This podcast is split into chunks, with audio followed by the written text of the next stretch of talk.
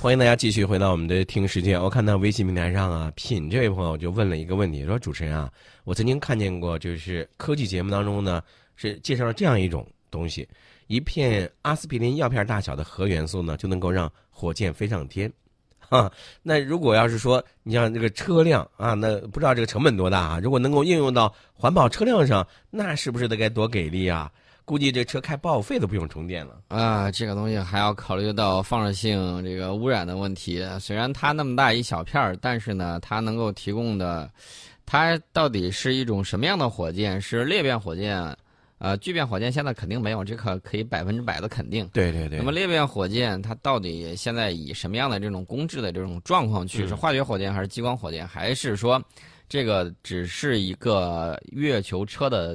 这个核燃料电池，嗯，这是另外一说的这么一个情况。但是大家对于这种未来的新能源的这些期望。还是值得我们大家所共同的对嗯期待的啊！大家可以去看一下《三体》啊，这个人类的未来一定是在核聚变发动机啊，这个是非常关键的。这也就是为什么我们在昨天的时候，有朋友还专门在微信上问了我们，说以后小孩子想学哪三样最顶尖呢，我就给大家列举了。这个一个是核工业，还有一个是人工智能，还有一个呢就是航天科技方面的。嗯，啊，这些都是非常非常这个高精尖的一些东西。那么我要给大家说到一个好消息，我们国家新一代中型运载火箭固体发动机的试车已经成功了，嗯，有望大幅度的降低发射成本。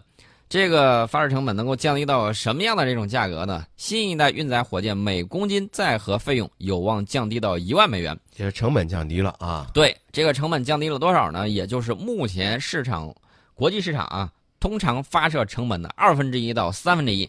所以说这个是比较给力的，这个绝对不是我拍脑袋就说出来，这是航天这个就是中国航天科工集团四院啊表示的这么一个情况，大家一定要注意啊，航天科工跟航天科技可是两回事儿，一个人是送人上天的，还有一个是送人上西天的啊，这个一定要弄清楚这两个这个单位的这个区别。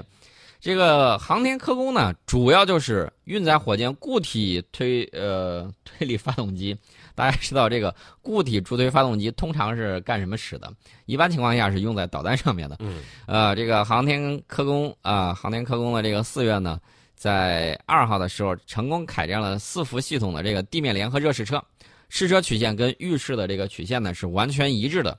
呃，这也是目前我国装药量最大、推力最大、工作时间最长的固体火箭发动机，直径是两米。呃，它呢主要采用的是分段对接技术。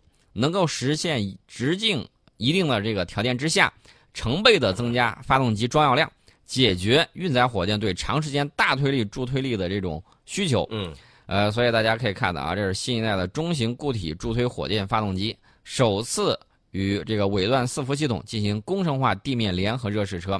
这两天我正在看钱学森，呃，他写的那个在在五六十年代写的那个《星际旅行概论》。那本书哇，提出来了很多很多，现在你看来都不过时的一种先进的概念。比如说在回收火箭方面，他就设想了一种什么呢？大大家可以看啊，现在这个火箭都是降落伞直接落下来，对吧？对。如果要回收的话，他那种呢，呃，跟那个不太一样。它设计的是一种顶上呃，在后面主要是一种类似于滑翔，大家可以看到个滑翔伞，类似于滑翔翼的一个降落伞。然后在那个火箭头那块儿呢，是一个呃。怎么说呢？一个小群状的这种伞群，嗯，然后呢，这个东西呢就可以进行稳定，而且是接近于比较靠近自己指定目标的这种降落。所以说呢，当时人们的这个奇思妙想呢，真的是我觉得当时没有好好的学这个，呃，物理化学，有点后悔啊啊。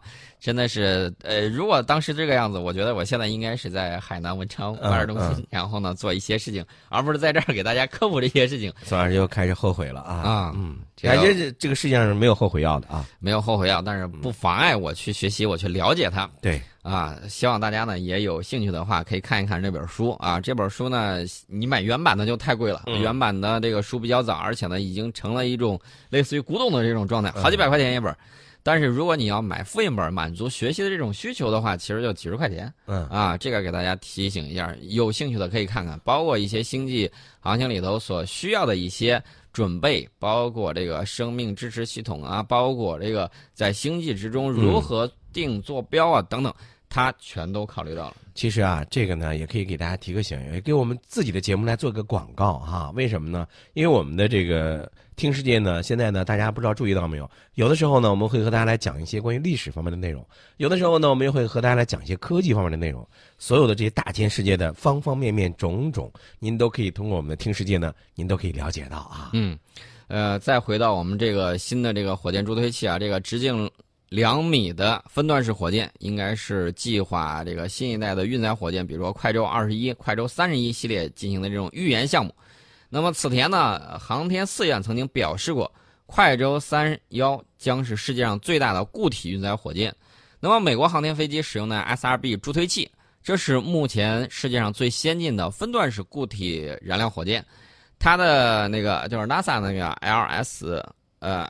SLS 这个，呃，它的这个重型火箭呢，也会使用这种火箭啊，不过会增加一个分段，达到五段。九十年代的时候，美国就提出来要发展这个 SRB-X 火箭，使用三具 SRB 火箭组合形成的这种重型固体火箭。后来这个概念呢，发展为轨道科学公司的 NGLV-X。火箭方案，这个发射重量呢，现在已经达到了 SLS 火箭的这个水平。长征三十一的设计呢，可能与之相似。呃，根据推测呢，快舟三十一应该使用多个三米以上。呃，因为那个四院透露说要研制直径四点二米，超过美国 SRB 直径的这种大体呃大型的固体分段式火箭。它直径分段固体火箭发动机呢是低级发动机。构型或许跟美国轨道科学公司曾经提出来的重猎鹰啊、辛格伦呐，还有这个 L 呃 SLS 重型火箭拗口啊，竞争的那个会比较类似。所以说大家可以看啊，这个快舟二十一个头比较大，力气也比较足，一次就可以发射二百多颗卫星。当然了，不是那种乒乓球和小土豆。嗯啊，我们知道这个。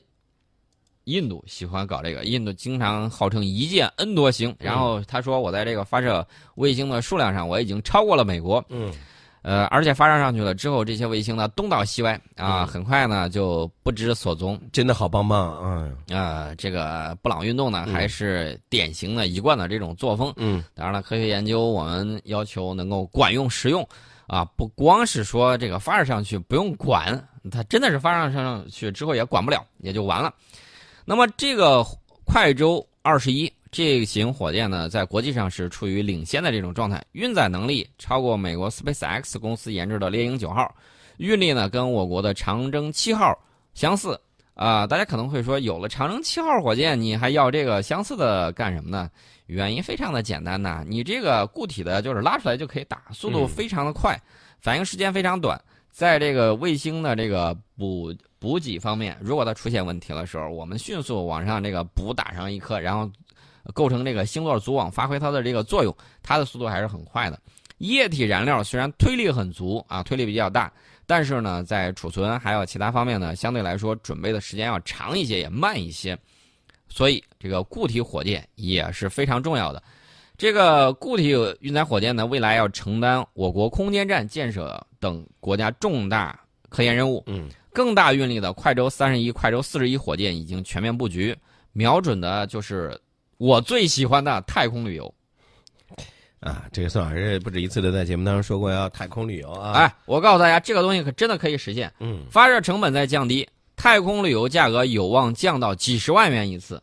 哎，这个时候宋老师就可以考虑也请我一块儿跟着一块儿去一次啊！没有问题，把你家房卖了，咱们一块儿上去。哎，你看，你看，这就是朋友啊，这就是真朋友。哎呀。这个这个太空旅游，我要多说两句啊！我真的是非常期待，希望有生之年，呃，怎么说呢？这个保持身体健康，然后能够在能够实现太空旅游的时候，我们可以上去玩一回。嗯嗯。要降到几十万元一次的话，我觉得大家完全可以搞一个众筹嘛。嗯。比如说搞一个众筹，然后我上去给大家拍一下，然后再写一下，给大家搞一个直播。为什么太空直播？那为什么呢？为什么不能是别人呢？是吧？别别人也可以众筹，别人也可以上啊。你把房卖了，咱们一块儿上啊！啊，这个宋老师一直。瞅着这个，我觉得这样吧，你把车卖了就可以了。哎，我的车不值钱，可以卖，没有问题。我卖车，你卖房。啊，这个宋老师的这个车呢是很值钱的，因为宋老师刚才不是说了吗？说他的有一个梦想，就是想在太空里头呢去旅游一下。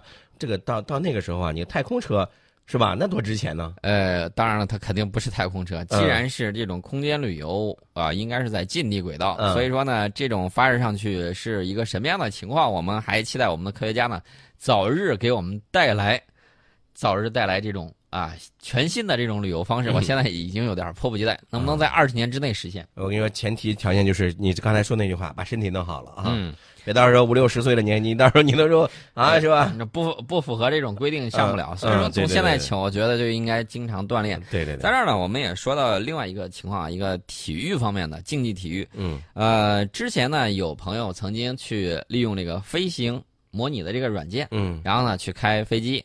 当然了，在这个里头，他肯定是不过瘾的。后来呢，他们就变成了中国飞行联盟啊。这个最早呢，总部是在武汉。后来呢，大家越玩越大。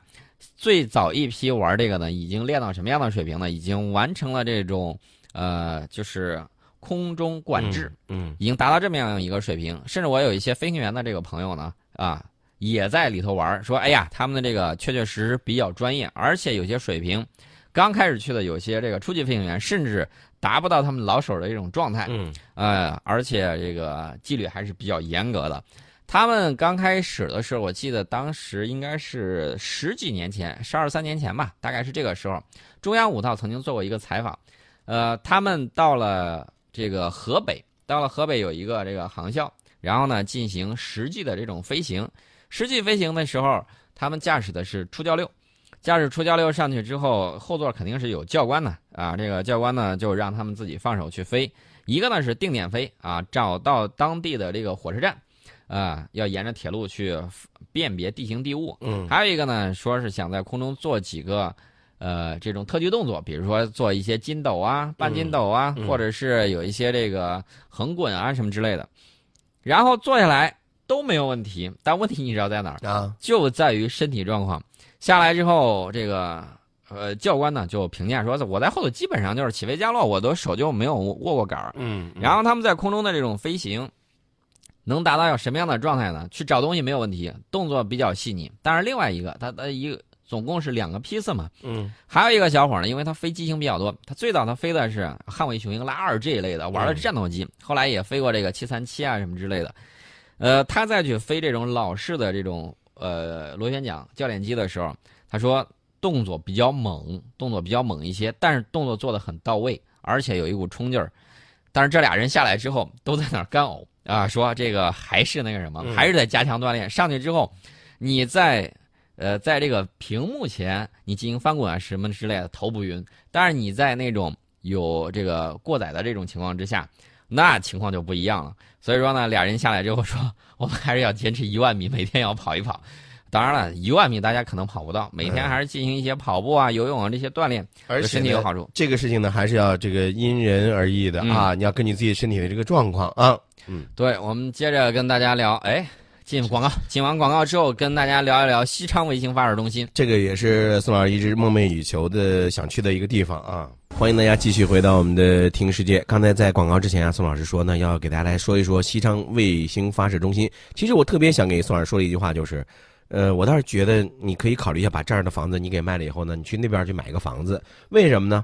呃你比如说，你不是有个太空的旅游的梦想吗？是吧？那也许将来就在那儿，就是可以离你的这个实现太空梦想的更进一步呢，是不是？你在那儿买一套房子可能会更好一点。我个人认为，在海南买一套可能效果会更好。原因很简单啊啊，这个以后的这种大量的这种发射任务啊，肯定会落在这个文昌。文昌，海南文昌啊啊，那你去文昌买一个吧。呃，文昌那个地方我去过，我去看了一看，还是就是需要发射的时候还是去看一下吧，这个花不了多少钱的。另外呢，我给大家说一下，这个其实我对酒泉卫星发射中心呢是比较有比较有感情的嗯啊，原因非常简单，因为当时就在那个附近啊，这个具体的详细的情况不多说。我们说一下这个西昌卫星发射中心，一九七零年的十二月，我国正式在这个就是批准在西昌建立我国第三个航天发射场。当时那个条件有多艰苦呢？呃，科研人员去了之后啊、三口石头架土呃架一口锅嗯啊，底下那个烧烧火做饭，然后呢行，军的锅啊，对，，吃饭的时候就是野菜、盐巴，然后干粮嗯啊，就这么去。大家可以看一下，当时老一辈的航天人在那儿披荆斩棘，然后呢迎难而上，在一片荒地之中呢，建立起了一座初具规模的现代化的航天城。那么，一九八四年的四月八号，当时长征三号呢火箭就托举了东方红二号通信卫星，直接升空而去。呃，这是我国成功发射的第一颗地球同步轨道卫星。我们也进开始就是进军高轨道，这是第一步。太空探索一向是一个高投入的事业，不管是对于各国来说，都是投入比较高的。呃，即便是 SpaceX 公司，也是大量的拿到了 NASA 的这个技术。嗯，他可是 NASA 的亲儿子。NASA 跟那个波音还有这个洛马在竞争的时候，经常被这两家牵着鼻子走。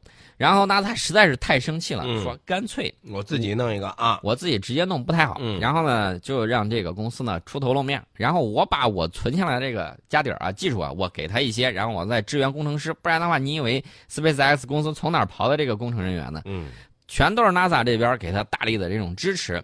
所以说呢，这个谁在说啊，这个举国体制有什么问题？我觉得你根本就不明白美国到底是怎么玩阿波罗计划的。所以说呢，这个一定要了解历史。那么我们再看这个我们的这种航天事业的这种发展啊，这个围绕着这个西昌卫星发射中心。因为我小的时候，包括九零年，包括后来啊，经常看到西昌卫星发射中心发射这个火箭啊，很多的时候你看直播，尤其是我们成长的这个时间，伴随着这个电视机，会发现西昌卫星发射中心从小到大由弱到强啊，周边的那个环境啊，包括基础设施也越来越好。而且，尤其是在进入它那个里头那个铁轨运着那个火箭进去的时候，看着特别给力。呃，八六年二月一号，我们是成功发射了第一颗实用通信卫星，我们国家就再也不用租用外国卫星转播电视信号。两千年到现在，一共有三十五颗北斗导航卫星相继入轨。呃，我国现在已经成为世界上第三个拥有自主卫星导航系统的国家啊。剩下的，呃，包括美国的。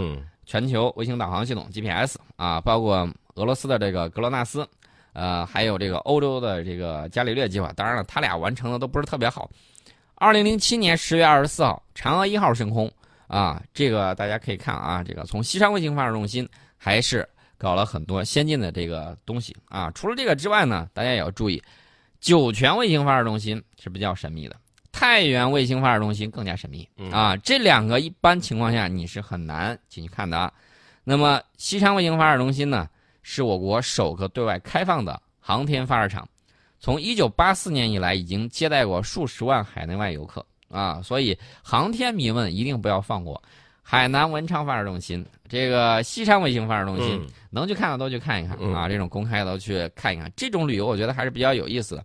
每一年都有很多游客啊，一听说哪儿发射发射这个火箭了或者卫星了啊，然后大家都想去，那个感觉是绝对是不一样的。我曾经给大家发过一个视频，就是长征五号发射的时候，我在那个现场，然后那个火箭发射升空，然后再从自己就是钻入云层之后，嗯，然后再从自己这个头上飞过，当时你你知道我那个什么感觉吗？就头上滚雷那种炸裂感啊，特别的强烈。录下来之后。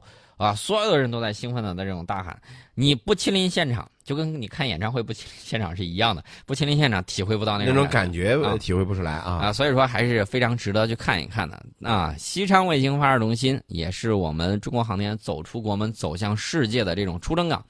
八六年的时候接到了第一单的这种生意啊，发射了亚洲一号通信卫星，啊，那一年呢是很有意义的，那一年被称为国际航天灾难年。美国、法国的这个火箭发射相继失利，还有就是大家还记得挑战者号航天飞机爆炸，在这儿呢，我要给大家说一下，呃，航天事业是全人类的事业，对。啊，他们的每一大步都是人类的往在太空领域的每一小步，既有成绩，也有这种挫折，但是阻挡不了人类探索太空的这种脚步，这个大家一定要注意，这个是全人类共同的这种财富。对，我们都更希望的是和平的利用外太空，嗯。所以说呢，新的时期，我希望我们会有更多的这种航天港啊，比如说我一直期待的啊，比如说青藏高原呢，能不能变成那个航天港啊？利用电磁弹射的方式，以更多新的这种方式，建设我们这种太空城啊，建设我们的这种天宫。所以说呢，未来的这种发展呢，还是比较有意思的。当然了，你想要有发展，那就需要有什么呢？就需要科研要跟得上。中国科学院。已经启动了空间科学二期的专项，这是中国科学院四号在北京怀柔科学城宣布的。这是战略性先导科技专项正式启动，瞄准的就是宇宙和生命的起源演化、太阳系与人类的关系两大科学前沿。大家都担心我们这个地球上这个温度稍微一变化，尤其是我最近在看这个历史地理学的时候，我就会发现这个气候一变迁啊，早期你甚至在这个中原广大的土地之上啊，有大象，有犀牛。甚至在北一些的地方也有犀牛啊，荔枝甚至可以达到这个四川省啊这个北部，但是气候一变迁，大家就会看见大量的这个湖泊的这种干涸啊，包括行泽，现在已经没有行泽了，包括我们这个东边啊有一些这个大的这个湖泊，包括梁山泊啊这些都已经干涸。有一些大湖萎缩，有一些湖呢，则从大湖变成小湖。这种气候的这种变迁，其实根源就一点：太阳的这种热量啊，太阳的这种热量，以及我们在宇宙中的这种运行，那么跟这个关系是非常密切的。所以说，去研究太阳系与人类的这种关系是非常重要的。呃，有时候你在想，咱们这个是不会看到太阳熄火了，那再过多少年太阳能熄火呢？这是一个问题。任任何一个。物体不管它是生物也好，还是固体也好，都有它的这种啊，这个孕育、萌芽、诞生，然后呢辉煌，乃至走向死亡啊。所以说呢，这个毫不例外，我们呢研究这个也是为了更好的人类与这个天地一体的这种和谐。呃，除了这些之外，在食欲。天文文学、太阳磁暴与爆发这种关系，以及太阳风还有磁层相互作用规律，嗯，引力波、高能电磁对硬体等方向开展这种卫星研制，这是我们中科院呃启动的空间科学二期专项的一系列的这种内容。那么这个专项呢，主要就是我国迄今为止最大规模的科学卫星计划，也是我国首次以重大基础科学发现为主要目标的卫星计划。嗯，大大家可能会说，研究这个有什么用？刚才我说了用处，另外一方面呢，你有一些理论要突破。爱因斯坦相对论为什么能突破？是观测到大量的这种微观世界啊，包括他呃去验证了宏观世界里头光的这种在通过行星的时候的这种弯曲等等，他发布了一系列的这种理论。那么对天文现象的这种观测，你数据足够了，那么科学家呢会把它提炼成什么呢？提炼成公式啊，提炼成这种呃。